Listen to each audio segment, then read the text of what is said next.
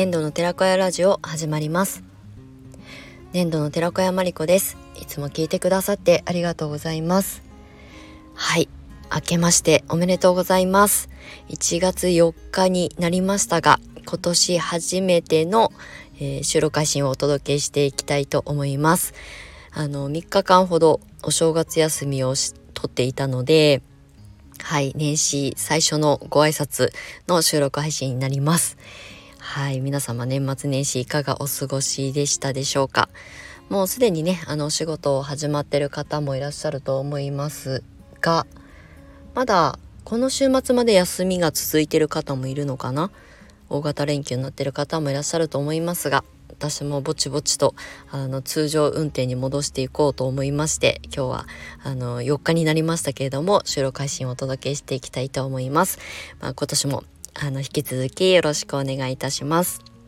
はい。この年末年始は、あの、まあ、U ターンしてきたのが去年の12月15日とか16日とかだったんですよね。なので本当にこう故郷で過ごすっていうあのお正月は2回目なんですけれどもまああの故郷を離れてる間東京とか湘南に住んでる間もお正月だけは帰ってきてたんですよね。まああの父親が元日の誕生日だったりとかあの夏は帰ってこないけど冬は帰ろうみたいな感じだったのでお正月はなんだかんだねあの故郷を離れた約20年間の間もまあ帰ってきて帰省してねあの元気な顔を見せるっていうことは習慣にしてたんですけれども年末を家族とみんなで過ごすっていうのは去年と今年が本当に久しぶりだったので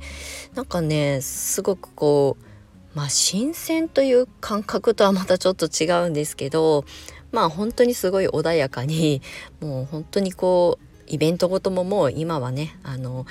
あの顔を出したりとかすることもないので本当にすごく静かに過ぎて年始を迎えております。はい。まあ、あの、とは言ってもね、そろそろこう動き出さないとなっていうふうに思っておりますが、はい。皆様は今年の、まあ、抱負というかね、あの、1年間どんなことをしていきたいかっていうことをね、あの頭の中で考えてたりとかするんじゃないかなと思うんですが私も今年はこれに力を入れたいなっていうふうに思ってるものがあ、まあ、何個かあるので、まあ、そういったこともねこの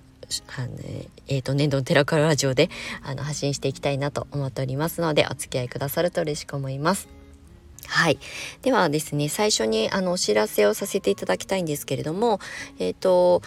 アーシュガーシュサロン開業プログラムのあの募集受付を今しておりまして、えっとですね、年始からね、あのスタートされる超早割の受講生さんがいるので、えっと1月はあの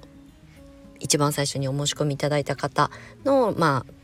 講座というかこうセッションが始まるんですけれども2月からスタートしたいって思ってくださる方向けの募集受付をしております。はい。概要欄の方のリットリンクの方からアシンガーシューサロン開業プログラムっていうところからご覧いただけたらと思います。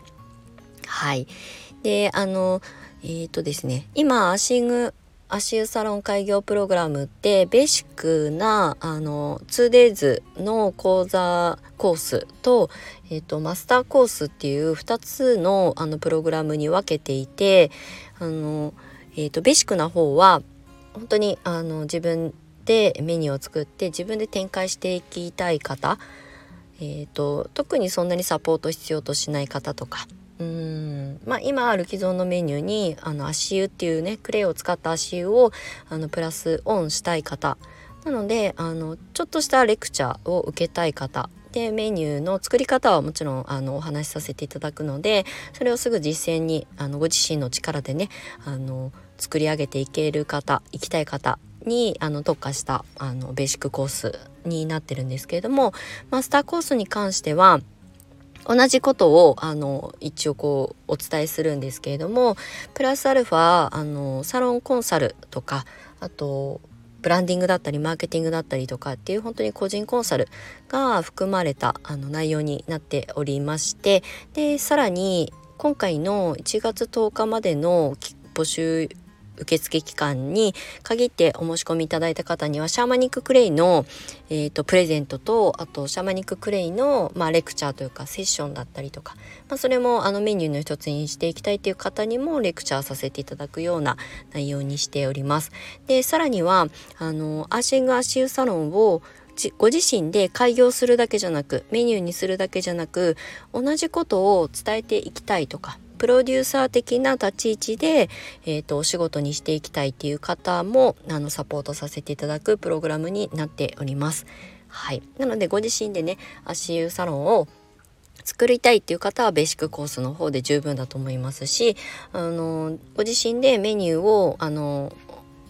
提供するだけじゃなくって同じようなあの同業者の方だったりとかにあの足湯サロンの、まあ、魅力をね伝えてそれもちゃんとこう売り上げにつなげていきたいなっていうプロデューサー目線であの導入してみたいなと思う方はマスターコースの方にあのお問い合わせいただけたらと思います。はいということでえー、っとまあ、クレイカフェシップのあのビジネスコミュニティの方は通常通り あの常に募集をしておりますのでこちらもリットリンクの方からご覧いただけたらと思います。今年は、えーとクレイカフェシップのコミュニティの方も、えー、募集要項というかねを少しリニューアルしようかなとは思っているんですけれどもまあ春ぐらいまではあの今既存のあの募集要項で募集をさせていただくつもりなのでもしあのこのタイミングでクレイを伝えてあの仕事にライフワークにって思われる方あとクレイを伝える仲間が欲しいなと思う思われる方は是非クレイカフェシップの方にご乗船いただけたらと思います。はい。ということで、えー、っとですね。今日の本題は足湯についてちょっとお話ししようかなと思いました。であのアーシング足湯サロン開業プログラムっていうものをねあの去年の年末に発信を始めて、まあ、今年結構力を入れたいなと思っているんですけれども、まあ、なぜクレイパックじゃないのかっていうところをねお話ししようかなって思います。で私が2014年の、えーと、5月にあのクレイパック専門サロンをあの開業したんですね。でまあ私の経営手腕がなさすぎて1年で閉じてしまったんですけれども、まあ、そこに来てくださるお客様に足湯はね提供したりとかしてたんですよね。あとあの私の友人がね、まあ、サロンのお客様にもなってくれたあの女の子が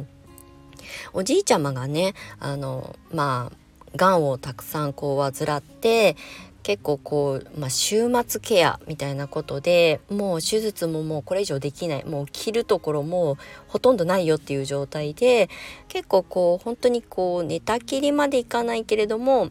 あの足が不自由になったりとか足が腫れちゃってあの普通に一人で歩けなくなってしまって車椅子生活を介護施設で受けてたりとかするようなあの生活をしているおじいちゃまがいたんですけどそのおじいちゃんのことが大好きな私の友人は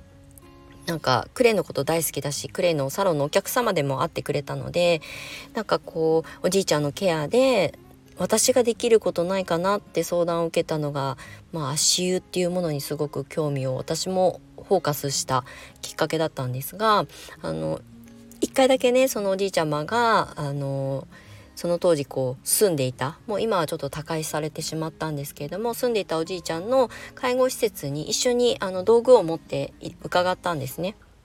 で、まあ足湯なのでお湯を張ってね、そこにクレイを溶かして、ちょっと軽くマッサージしてあげるだけでいいので、これはまあ別にこう、施術の技術がなくてもできることなのでその孫娘である私の友人にそのやり方だったりとか、まあ、どういうふうにクレイをねあの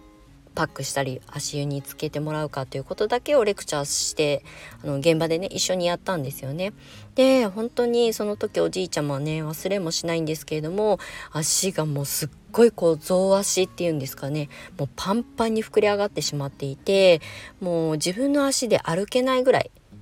だったんですよだからおトイレに行く時も車椅子だったりとか介護士さんたちの手を借りないととにかく自力で歩けないぐらい痛くてパンパンに腫れちゃってて痛くて歩けないっていう状態だったんですよね。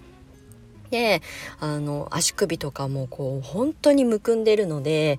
こう自由に動かないっていう状態でまあ、足を施させてもらって足裏のパックとかもやったんですけどでその日の夜にあの足がすごいこう足首がこうくるくる動くようになったくるくるっていうのかなこうパタパタ動かせるようになってなんかね自分であの杖とあとなんだこうえっ、ー、と手すりを使っておトイレまで歩いていけたんだよっていうことをあのお孫ちゃんである孫の娘のね私のお友達になんかメールをよこしてくれたみたいなんですけどなので本当にすごい足湯が気持ちよかったんだっていうことをねあの私も後からあのフィードバックしてもらってああよかったなっていうふうに思ったんですね。でその後ですねうーん数ヶ月経ったぐらいあその数ヶ月間はそのお友達がねおじいちゃんの介護施設に通ってずっと足湯を続けてくれてたんですよ。であのやっぱりみるみるあのむくみが取れて本当にこうまあ最後亡くなるまで自分の足で歩けるようになり始めてまあ杖とかねあの手すりとかは必要だったと思うんですけれどもただ車椅子じゃないとトイレに行けなかったのが自分でねあの手すりとか杖を使いながらもまあそういう補助はあったとしても自分の足で歩いて動けるようになったっていうのをすごい喜んでくださって私おじいちゃまからお手紙をいただいたんですよ。あの時にその足をしてくれてありがとうっていうこととあとやっぱりそのまあ、友人である孫娘がね、あのずっとケアしてくれたことももちろんおじいちゃんの心に届いたからそれも相乗効果だってっていうかそっちの方があの効力は大きかったと思うんですけどでもすごく感謝してくださるお手紙を達筆でねすっごい綺麗な文字で私にお手紙を当ててくれたんですよ。でその友人がねあの持ってきてくれておじいちゃんがすごい感謝してるからぜひぜひ読んでほしいって言ってねもうなんか涙が止まんないぐらい私はその時初めて感動してクレイセラピーを届けてよかったなっていうふうに思ったしまあその彼女も後々、まあ、おじいちゃまは後ねあのそんなに長い期間ではなかったんですけどまあこの世を立たれてね。だけどその時のおじいちゃんの喜んだ顔とかはすごくあの見とれてよかったって言って、まあ、クレイおじいちゃんに施せてよかったっていう風に言ってくれたのがもうなんかこうクレイセラピスト冥利に尽きるなっていう風に思わせてもらったんですよね。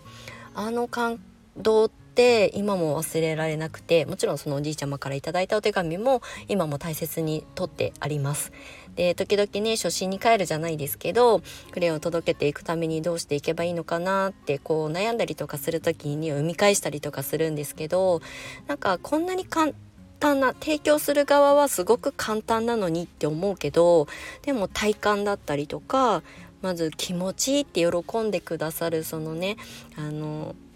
受けてくださる方の顔をねもう絶対忘れられないわけですよ。でこれは私一人で、まあ、展開していくっていうのは、まあ、自分のその力量もないしそんなに知名度があるわけではもちろんないしなので誰かの力も借りてみんなで一緒に広げていけたらもっともっとなんか体が楽になる人心が楽になる人が増えるんじゃないかなっていうふうに思ってずっといたのでこれまではですねあの理論重視あの机上のお勉強というところでクレイセラピストさんを育成するっていう、まあ、お仕事の仕方がまあ中心だったんですけど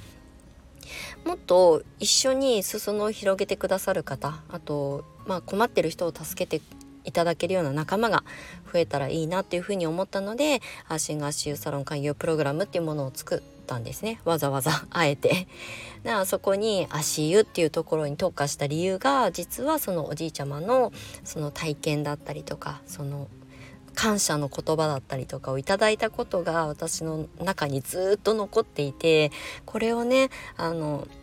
誰かの役にね立ちたくてお仕事をされてる方、まあ、セラピストさんだけじゃないですよね。あのこれまでですねうちの教室の卒業生であのヘアサロンのオーナーさんがいたりとか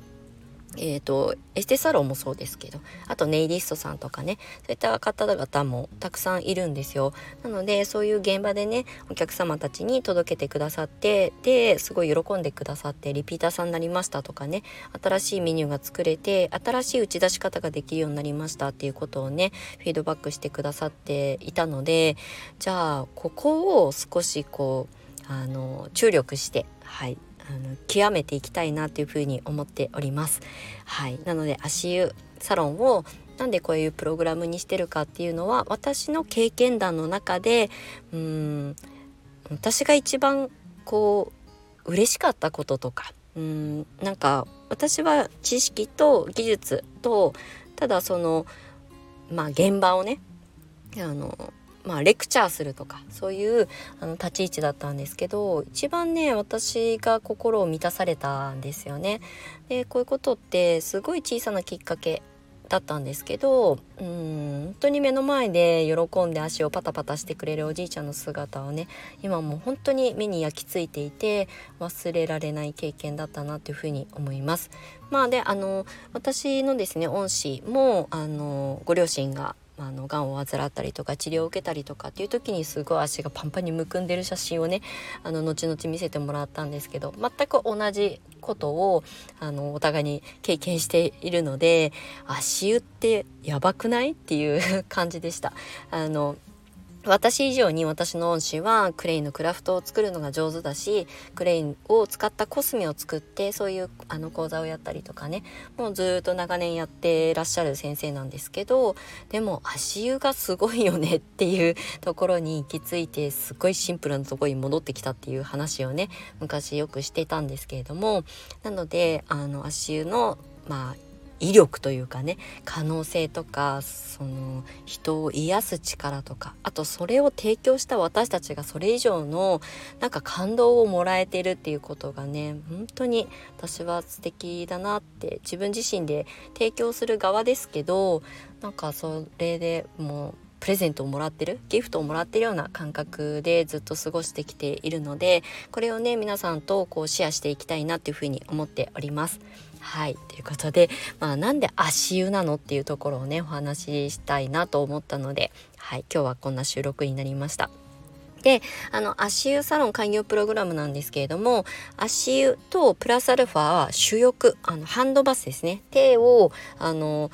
クレイが入ったお湯につけて心を緩めるとかっていうところにあのリラックスをあのの状態を作るっていうのにもすごく役に立つので足湯がメインなんですけどあのハンドバスですね。主翼手の欲って書いて主欲もあのメニューの一つにできるようなそういうレクチャーも含めてお届けしていきたいと思っておりますので、まあ、どんな場所でもあの足じゃなくてもねアーシング手であの木に触れたり土に触れたりするのもアーシングなので、まあ、そういう意味合いを持たせてあのプログラムの中には盛り込んでいきたいなというふうに思っておりますのであの施術で特にこう座った状態で施術を提供されてるあのサロンさんとかだと多分主翼なんかもあのハンドバスの方が取り入れやすかったりもするかなと思ったりもするので靴履いてるとね脱ぐのがめんどくさかったりとか すると思うのでお客様が。特に冬の間ってブーツ履いたりとかするのでタイツ履いたりとかするとなかなかねあのちゃんとこう準備してきてこあのいただかないと急には受けていただくのが難しいかなと思うんですけどハンドバスであればあの手はねすぐあの使えると思うあのつけることができると思うので、まあ、そういうメニューからスタートされてもいいんじゃないかなっていうふうに思っておりますので本当にあのアッシング足湯サロンっていうプログラムの名前はそういうふうにしてるんですけれどもあのハンドバスとかっていうあのまあ、二次展開みたいなこともね、えー、お届けできたらいいなというふうに思っておりますので、はい、もしご興味ある方はお気軽にお問い合わせいただけたらと思います。はいまあ足湯めっちゃあの私も大好きで気持ちよくてねあのパソコン仕事をしながらデスクワークしながら足元に足湯を作ってあのポチャポチャしながらもうなんか緩みすぎて眠くなっちゃうんですけどあの自分を癒しながら仕事に集中したりとかもするのにすごく役に立ってるので、はい、あの私の経験談